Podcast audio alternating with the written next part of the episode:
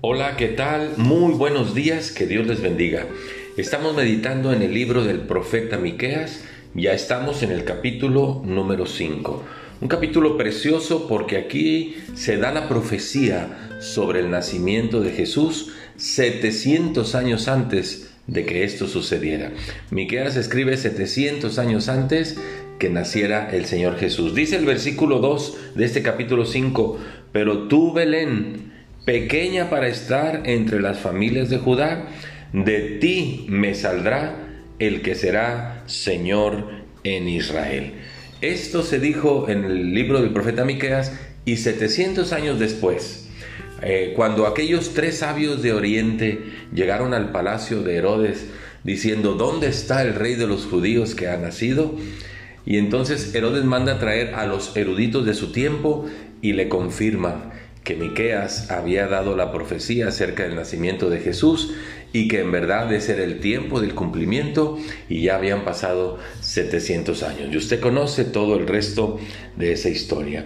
Luego dice el versículo 4 de nuestro texto, y él estará y apacentará con el poder de Dios, con la grandeza del nombre de Dios, y morarán seguros. Porque esa es la seguridad que nos da el Señor cuando Él nos pastorea. Él apacentará con el poder de Dios, porque Jesús es nuestro buen pastor. Es el buen pastor que se describe en el Salmo 23, que dice, si el Señor es mi pastor, nada me faltará, me dará descanso y va a confortar mi alma. Y es el buen pastor que se describe en el Evangelio de Juan, en el capítulo 10.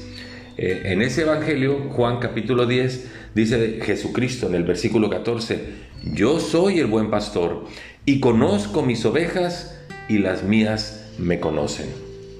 Dice el 16, y aquí entramos todos nosotros, también tengo otras ovejas que no son de este redil, aquellas también debo traer y oirán mi voz y habrá un rebaño y un pastor. Jesús sigue llamando a sus ovejas. Dice el versículo 27, mis ovejas oyen mi voz y yo las conozco y me siguen. Y mire lo más maravilloso, y yo les doy vida eterna y no perecerán jamás, ni nadie las arrebatará de mi mano, dice el versículo 28 de Juan 10. La promesa de Jesús, como el buen pastor, es que nos dará vida eterna, ahí estaremos en las manos de Él y nadie nos podrá arrebatar de las manos del Señor.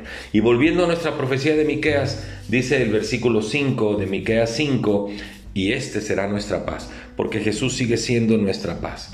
Él fue el que dijo, mi paz les dejo, mi paz les doy, y yo no se las doy como las da el mundo, porque el mundo da una paz pasajera, pero la paz del Señor es interna. Si usted tiene a Jesús, usted tiene la paz del Señor. Muchas gracias, que Dios le bendiga, hasta pronto.